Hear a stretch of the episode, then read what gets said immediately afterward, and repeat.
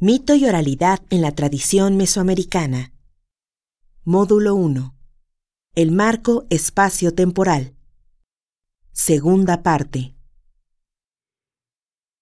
Y con los mismos principios, les decía yo, que se utilizaron para los mapas burdos, se empezó a querer trabajar más delgado y entonces en el vigésimo séptimo Congreso Internacional de Mesoamericanistas, se encargó a tres de los grandes sabios mexicanos enfrentarse a este problema.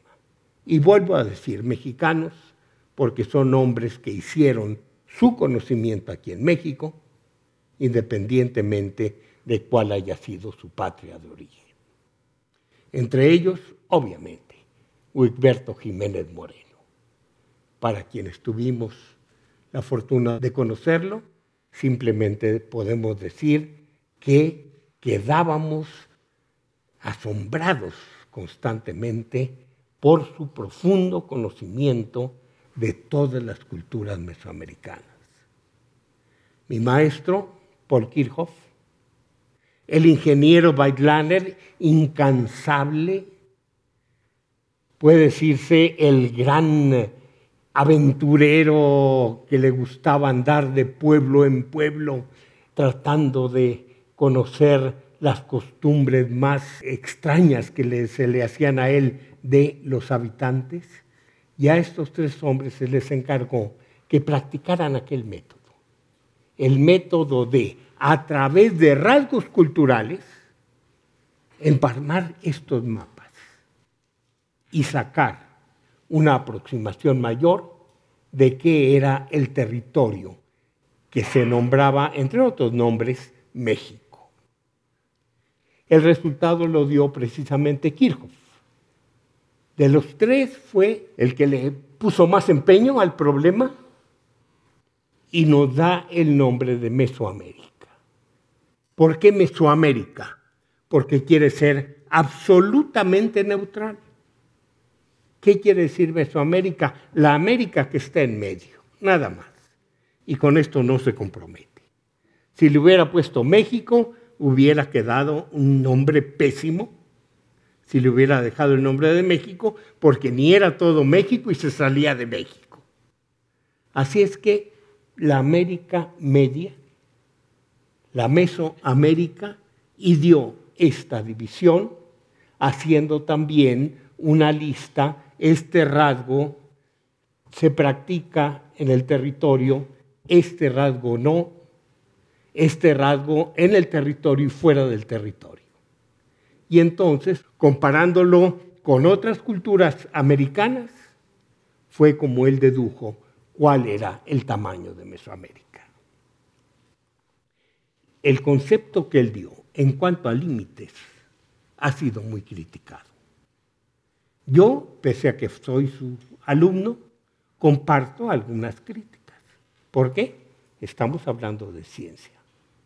Entonces, ¿qué se le criticaría a esta definición? Primero, no hay una sistematización de los rasgos culturales. No se habla de complejos, se habla simplemente de rasgos, de elementos.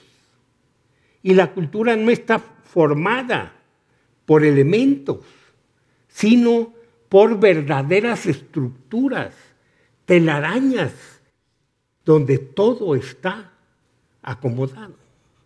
Y siempre dinámicamente, pero no dejan de estar articulados los distintos elementos que forman una cultura.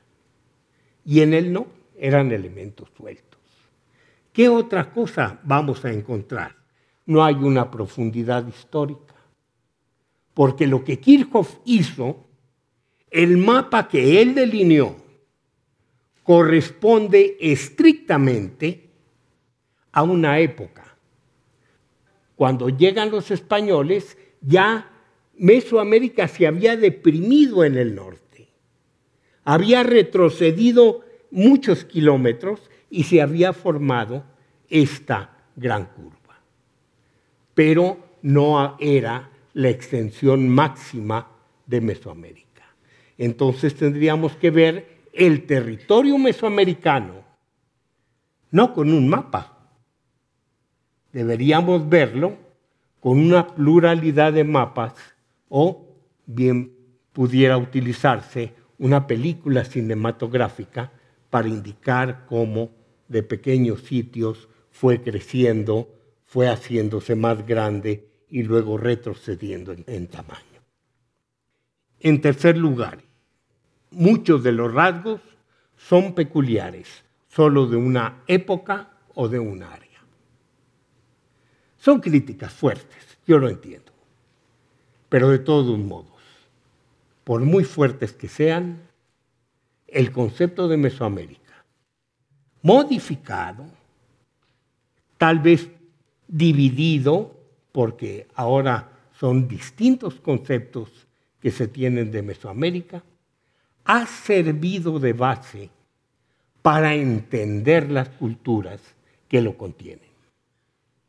Hablamos, repito, no de igualdades, sino, no tendría caso, no estamos hablando de una cultura, sino de un área cultural, una superárea cultural, si se quiere, en que todas las culturas se desarrollan independientemente hasta cierto punto, pero que tienen elementos comunes que solo con el conocimiento de la totalidad podemos explicarnos históricamente su existencia.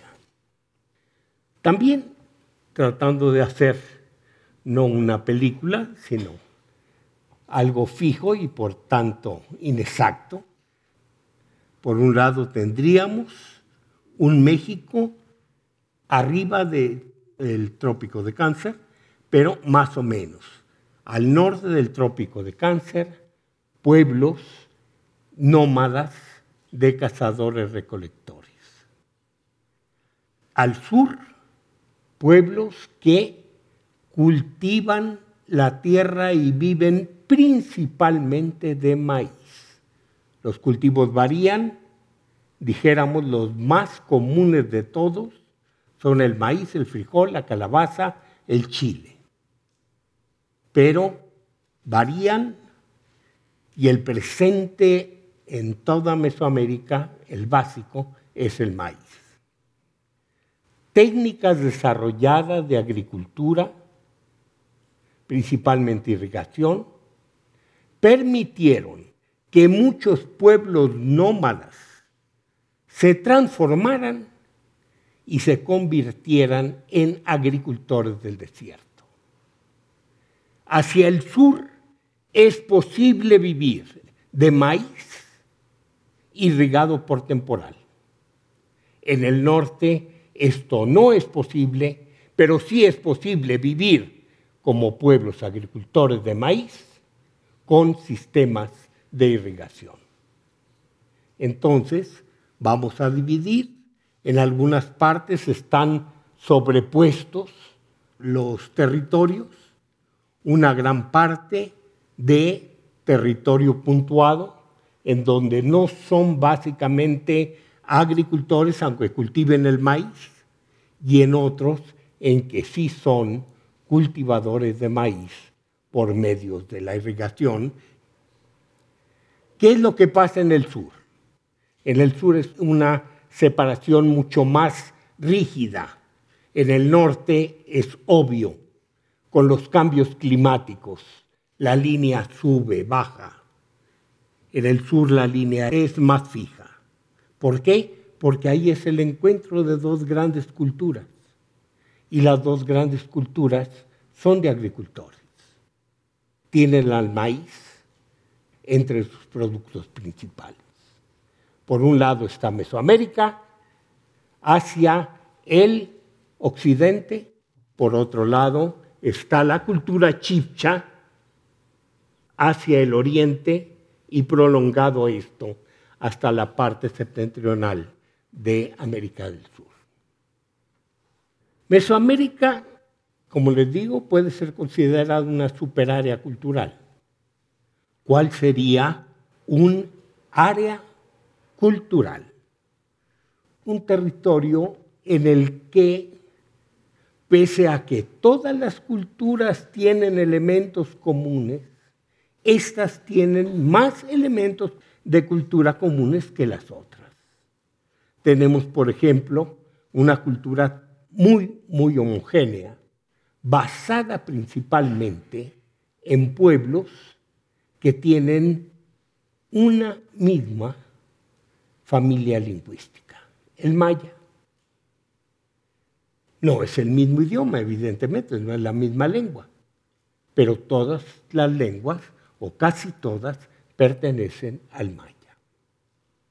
Tenemos otra parte que pudiéramos considerar el centro nuclear de Mesoamérica, por donde cruzan todos los caminos. Y al decir todos los caminos, estamos hablando de todas las culturas. Oaxaca. Un territorio muy accidentado que facilita la comunicación de todos sus integrantes porque el ser muy accidentado y tener capacidad de muy diversas producciones incrementa el intercambio de productos. Entonces Oaxaca viene a ser precisamente un centro cultural fundamental. Después tenemos otro ejemplo, el centro de México, riquísimo, que comprende casi todo el territorio amplio, grandes valles, tiene también una parte bajo, lo que corresponde a Morelos. Luego tenemos el territorio que se repliega, que es un territorio también muy particular, está poblado por pueblos agricultores, pero al mismo tiempo por cazadores recolectores, que viven con todos los problemas y todos los beneficios de ser tan diferentes entre sí. Los grandes problemas porque las guerras son constantes, los grandes beneficios porque en épocas de paz los intercambios también son muy, muy importantes, porque la producción de los pueblos nómadas es de productos que los agricultores difícilmente pueden adquirir. Entonces, esta es una de las divisiones actuales que grosso modo nos puede servir para entender la pluralidad mesoamericana. Sobre esto vamos a señalar cronologías, vamos a dividir arriba las zonas y tienen un cuadro también aproximado de la historia mesoamericana desde el año 2500 hasta el año de 1521, que es lo que vamos a tomar en cuenta como la primera parte de nuestra historia la primera parte de la tradición mesoamericana. La dividimos en partes.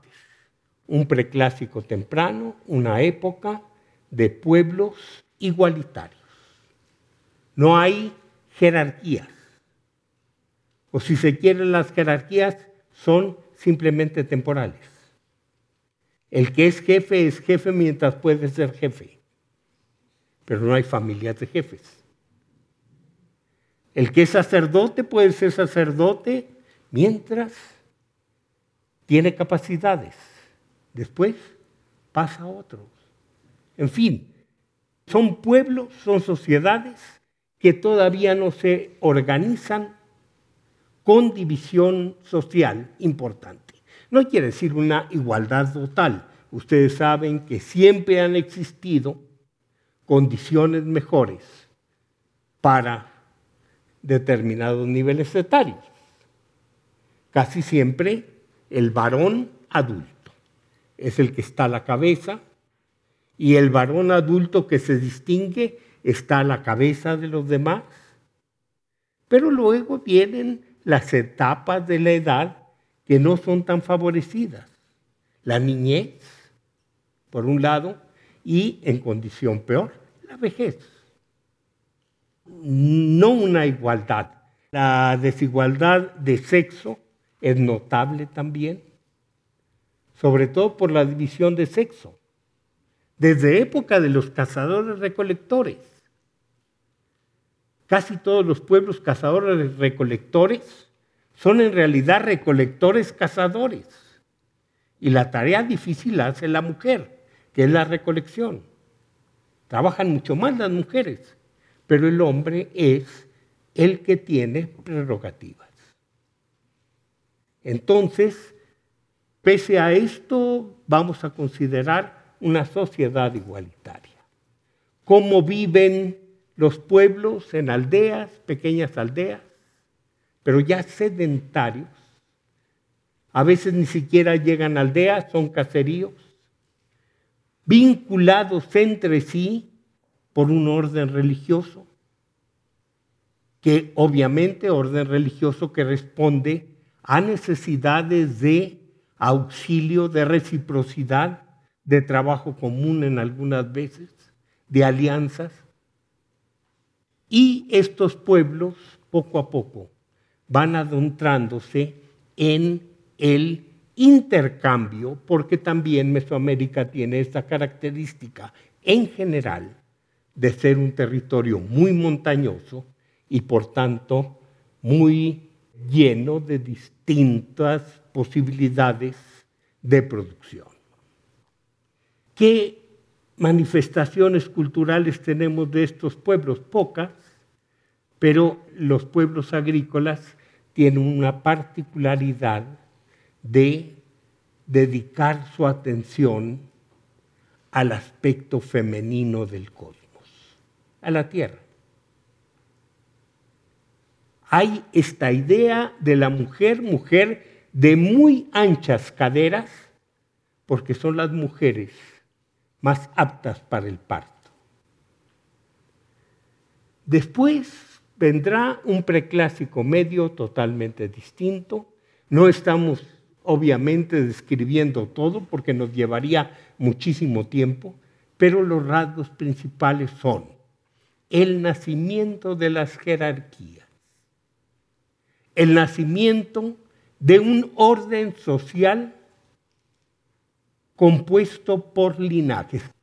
Es una estructura mediante la cual cada componente de la sociedad tiene asignado un papel especial a partir de la línea de ascendencia con la que cuenta. Y esto es sumamente importante. ¿Por qué? Porque con el tiempo algunas líneas van a adquirir mucha importancia con relación a las otras. Y en este sentido vamos a tener que se crea una sociedad también en la que los bienes, los beneficios, incluso las mujeres, se reparten de manera diferencial. No es tanto el acaparamiento de la riqueza, sí el acaparamiento del prestigio, el acaparamiento de la función importante. Entonces, esto va a generar toda una distinción que evidentemente va a cambiar el modo de pensar de los pueblos. El que está arriba tendrá que justificar su posición, sobre todo a partir de un orden cósmico. El que está arriba dirá, yo tengo capacidades sobre los demás, tengo prerrogativas sobre los demás, porque así es Así es la naturaleza, así es el cosmos, así es el orden divino, lo que sea. Pero hay una distinción que no debe violarse y en la que yo estoy marcando mis beneficios sobre los demás. De todas estas culturas, de esta época, una se va a hacer importante una de ellas, ¿por qué? Por su grado de desarrollo, tal vez. Porque es una cultura que crea no las creencias fundamentales de la cosmovisión, no porque cree los principios estructurales del gobierno, simplemente crea símbolos, símbolos poderosos. Y estos símbolos poderosos van a circular en Mesoamérica, sobre todo en bienes de gran valor económico por las horas invertidas en la localización, en la extracción de los materiales y en el trabajo que se realiza sobre estos materiales. Básicamente piedras duras, piedras verdes, lo que conocemos ahora con el nombre de jade. Químicamente no todo es jade, es jade, jadeíta, sin que jadeíta indique jerarquía inferior frente al jade, es simplemente un pariente químico y estos productos van a circular obviamente entre aquellos hombres que tienen el derecho de poseerlos, que tienen la riqueza para adquirirlos y que ven en el mensaje que está grabado en aquellos objetos lo que lo ratifica en el poder como parte del cosmos. Entonces vamos a ver monumentos en los que está, por ejemplo, el gobernante representado como árbol cósmico, o está identificado con el dueño del cerro en la boca de la cueva. O vamos a ver todos estos elementos que nos están marcando la ubicación de los principales mecanismos del cosmos. Viene el preclásico tardío y empezamos a hablar de aldeas, pero de aldeas muy poderosas, de aldeas que concentran la producción y el producto del comercio también, y redistribuyen. Entonces empiezan también las rivalidades zonales. Se va a caracterizar principalmente a esta época del preclásico tardío, precisamente en que va a existir una lucha constante. Son pueblos militares, son pueblos muy dedicados a la construcción de grandes templos. Es la antesala ya de la vida urbana. De esta época surge el primer vestigio del calendario. No quiere decir que en esta época se haya inventado el calendario, no es posible eso los pueblos cazadores recolectores no pueden vivir sin calendario. Son calendarios de otro tipo, tal vez, pero no son los agricultores los inventores del calendario. Viene después el nacimiento de un sistema escriturario. Y aquí sí voy a tener que detenerme un poco para explicar qué es en esta época, en el preclásico tardío, cuando hay una separación muy notable entre lo que es la Mesoamérica que queda al occidente del istmo de Tehuantepec, grosso modo, y la Mesoamérica que queda al oriente del istmo de Tehuantepec. Vamos a tener que en el oriente hay un cambio fundamental, fundamental, en varios sistemas que permiten la acumulación del conocimiento. Uno de ellos precisamente es el calendario.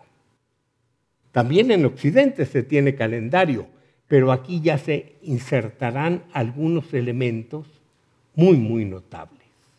Habrá un año hito, o sea, una fecha fija que permitirá contar hacia adelante y hacia atrás.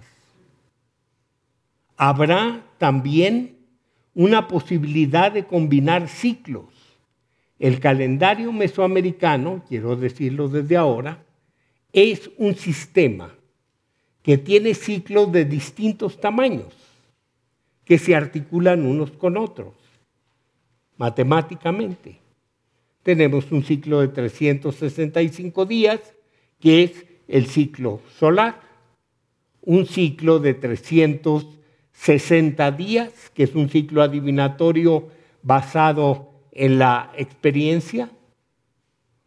Tenemos el ciclo de 260, también adivinatorio, pero basado precisamente en las cuentas matemáticas. Tenemos el ciclo de Venus, el ciclo lunar, muchos ciclos que van circulando al mismo tiempo, pero evidentemente, al ser de distinto tamaño, producen una posibilidad de combinaciones inmensas. Los mayas, por ejemplo, tendrán después una capacidad de articulación de muy distintos ciclos para llegar a grandes cantidades. ¿A qué se debe este gran cambio de calendarios? Se debe principalmente a un cambio que implica la creación de un sistema de numeración distinto. Los números dejan de ser absolutos y se hacen relativos. O sea, ya no es el 20 que siempre significa 20, ya no es el 1 que siempre significa 1, sino que significan un valor de acuerdo con la posición en relación con otros. Es como el sistema nuestro, comparándolo con el romano.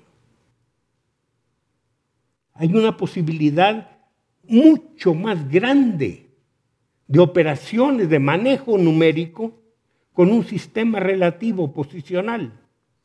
¿Qué hace falta para esto? Una gran invención, la invención de un signo que marque esta casilla de ocupación está vacía.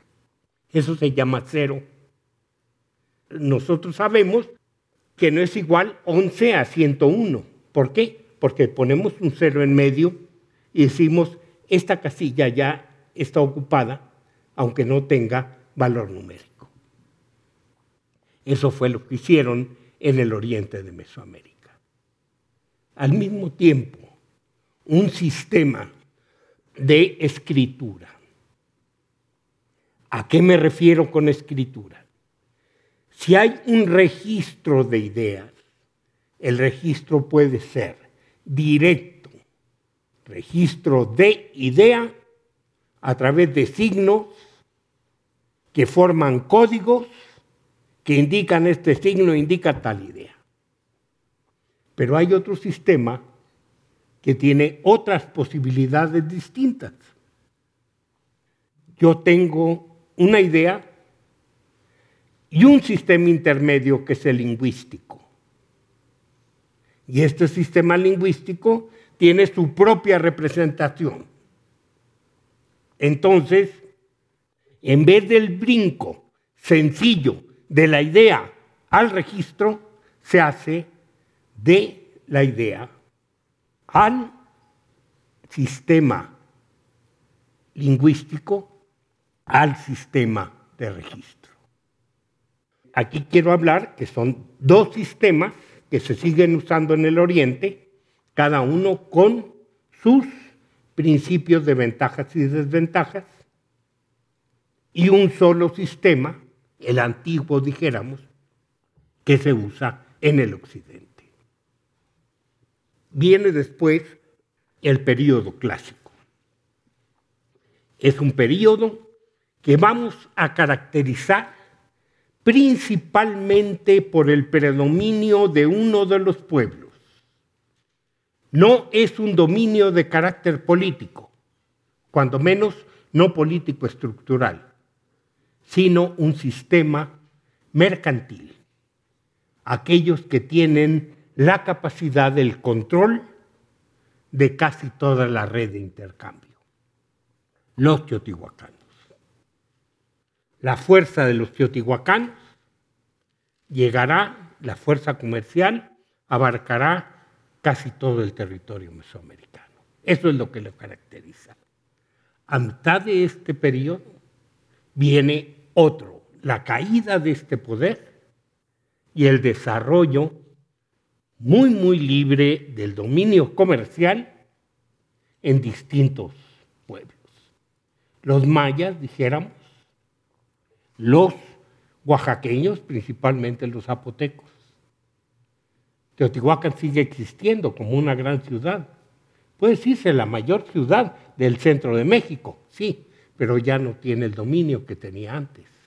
Entonces toda aquella red enorme de comercio se fragmenta. Aquí es precisamente en el clásico donde se van a desarrollar los distintos sistemas.